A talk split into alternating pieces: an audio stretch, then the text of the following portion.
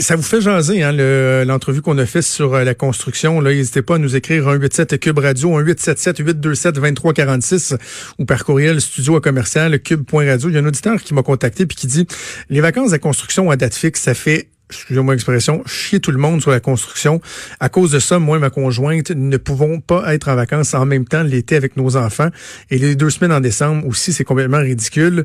Euh, et donc, se pose des questions aussi sur cette histoire de, de, de, payer des vacances euh, à l'avance. Moi, je, vous le dis, là, je, trouve qu'il y a même eu une opportunité peut-être. On se dit, qu'est-ce que la crise actuelle va changer dans le futur, là? Euh, ben ça, c'est une des questions qu'on pourrait se poser. Là. Par exemple, cette sacro-saint, ce sacro-saint principe d'avoir deux vacances de construction bloquées, figées dans le temps, qui viennent euh, stopper tous les chantiers pendant deux semaines. Et oubliez pas là qu'il y a un ralentissement. Hein. Avant les vacances, là, il y a un ralentissement parce qu'on se met en mode vacances. Ensuite, ça prend un certain délai au retour pour que les chantiers reprennent leur air d'aller. Bien des gens qui questionnent ça depuis longtemps. Donc, pourquoi ne pas profiter de l'occasion pour l'essayer? Je le rappelle, on ne dit pas ici qu'il faut pas qu'il y ait de vacances du tout dans la construction cet été. Mais est-ce qu'on pourrait pas essayer de l'étaler? On, parle d'aplanir la courbe, là, mais d'aplanir la courbe aplanissons les vacances euh, de la construction, euh, l'étaler sur huit semaines plutôt que deux semaines. Et je comprends que euh, M. Brassard de la CSN Construction disait Ah oui, mais tu sais, il y a toutes sortes de problèmes, mais ailleurs ils le font, là. Tu sais, ailleurs ils le font, donc ça vaudrait peut-être la peine de l'essayer, voir s'il n'y a pas quelque chose qu'on pourrait apprécier là-dedans. on va poursuivre tout de suite avec notre collègue Luc La Liberté pour parler de politique américaine. Salut Luc. Oui, salut Jonathan. C'est intéressant parce que dans des périodes de crise comme ça, il y a des personnages qui se démarquent et qui font plus parler qu'eux, des gens qu'on ne qu'on voyait pas tant sinon euh, euh, en temps normal, en tout cas pas euh, à si grande échelle. Et c'est le cas d'Andrew Cuomo, le gouverneur de, de New York, qui, qui fait bonne figure en ce moment. Oui, écoute, le gouverneur Cuomo, là, pour nos, auditeurs, ça fait un certain temps déjà qu'il est dans le portrait, un deuxième mandat comme gouverneur de, New York. Et lorsqu'on a commencé à évaluer les chances d'un peu tout le monde de se lancer dans la course chez les démocrates, M. Cuomo avait commandé ses propres sondages. Gouverneur d'un État, un des États les plus populeux, ben, habituellement, c'est prestigieux. C'est une belle plateforme pour, euh, pour se lancer. Et les chiffres étaient revenus pour le gouverneur Cuomo à moins de 1% d'appui à l'échelle du pays. Donc, euh, il avait décidé... C'est pas char, comme on dit.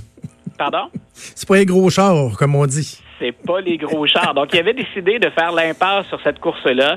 Et très tôt, il s'était rallié à Joe Biden. Maintenant, tu le disais, ça arrive que dans des périodes de crise ou lors d'incidents catastrophiques, ben, il y a des hommes qui sont à la hauteur puis qui se démarquent par leur leadership. Euh, on le voit ici, là, pour l'instant, avec François Legault. Hein, c'est une crise à long terme, on mhm. verra, mais pour l'instant, il tient bien les, les, les, rênes. Euh, du côté de Cuomo, ben, il est devenu la figure de la résistance à la COVID-19.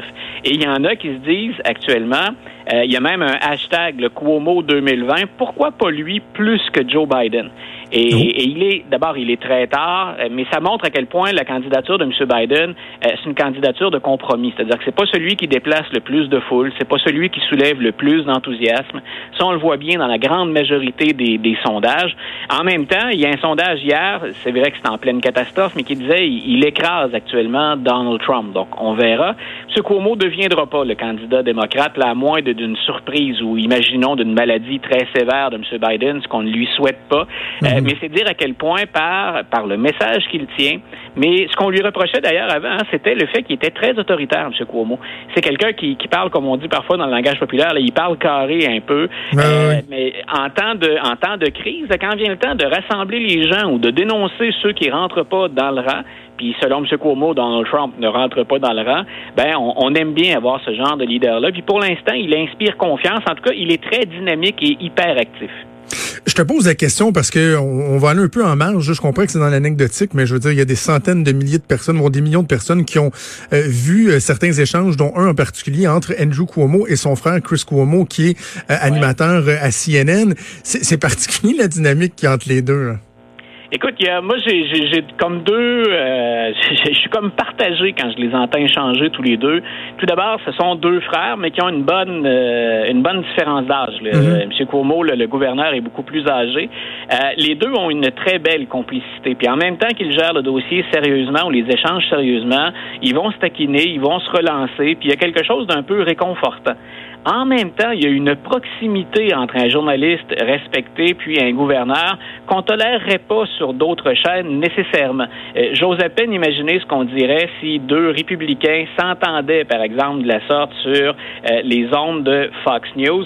Surtout que Chris Cuomo, donc le frère, l'animateur, le frère d'Andrew, ben, il, il, se gêne pas ouvertement pour encenser son frère, lui dire qu'il l'aime, partager des émotions. Donc, il y a, il y a quelque part euh, un, élément de, de, distraction dans l'information je trouve sympathique. Mais de l'autre côté, euh, ben, on a l'impression que Cuomo, qui aime pas Trump, euh, Chris Cuomo, l'animateur, ben, on a l'impression qu'il favorise le démocrate, qu'il y a de la récupération politique là-dedans aussi. Puis en même temps, ben, il fait le jeu de son frère.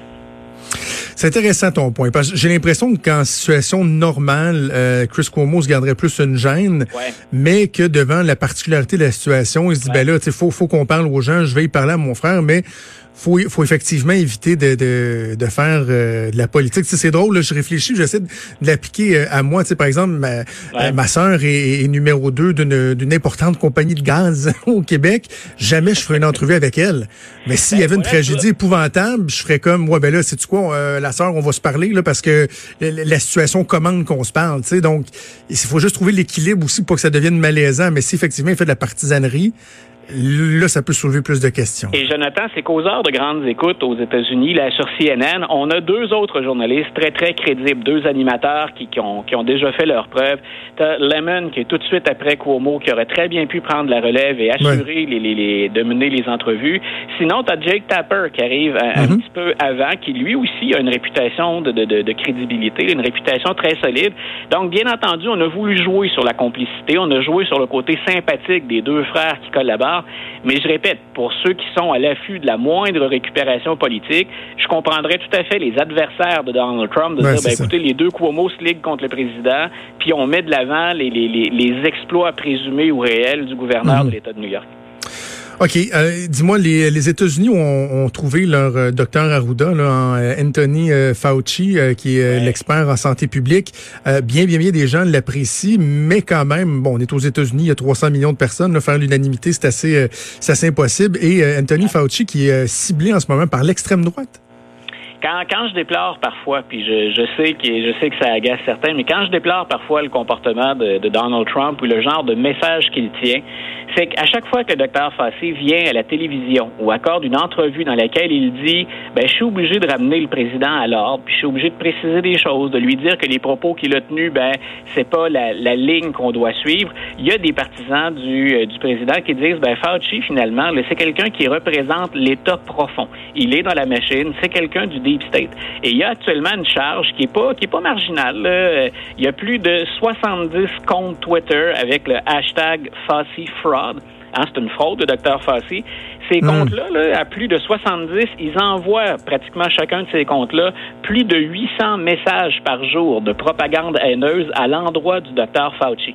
Donc, on est vraiment la, fameuse partisanerie dont on parle aux États-Unis. Là, euh, on est aux deux extrêmes. Il y a des gens ici euh, aux États-Unis qui, qui font comme on le fait un peu ici avec Arruda, pour qui Fauci est devenu euh, une figure très très sympathique qu'on récupère dans des mimes, qu'on récupère comme mhm. figurine. donc, il y, a, il y, a, des adeptes du docteur Fauci en qui on, on, a placé notre notre destin, notre sort.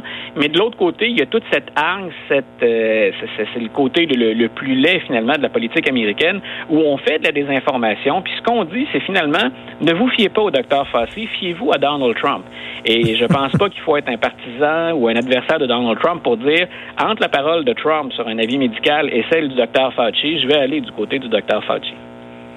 En terminant, euh, Luc, euh, il y a quand même une incidence sur la présidentielle. Là, on se comprend. Là, euh, pour l'instant, il n'y a rien qui change dans les plans. On a discuté ensemble. Est-ce que ce serait réaliste de repousser l'élection? Pour l'instant, c'est pas dans les scénarios. Et là, je trouve ça intéressant parce que on voyait que Donald Trump faisait belle figure dans les sondages, même améliorait son sort. Par contre, tu me dis que Joe Biden devance maintenant Donald Trump dans les projections par quand même une, une marge importante. Là.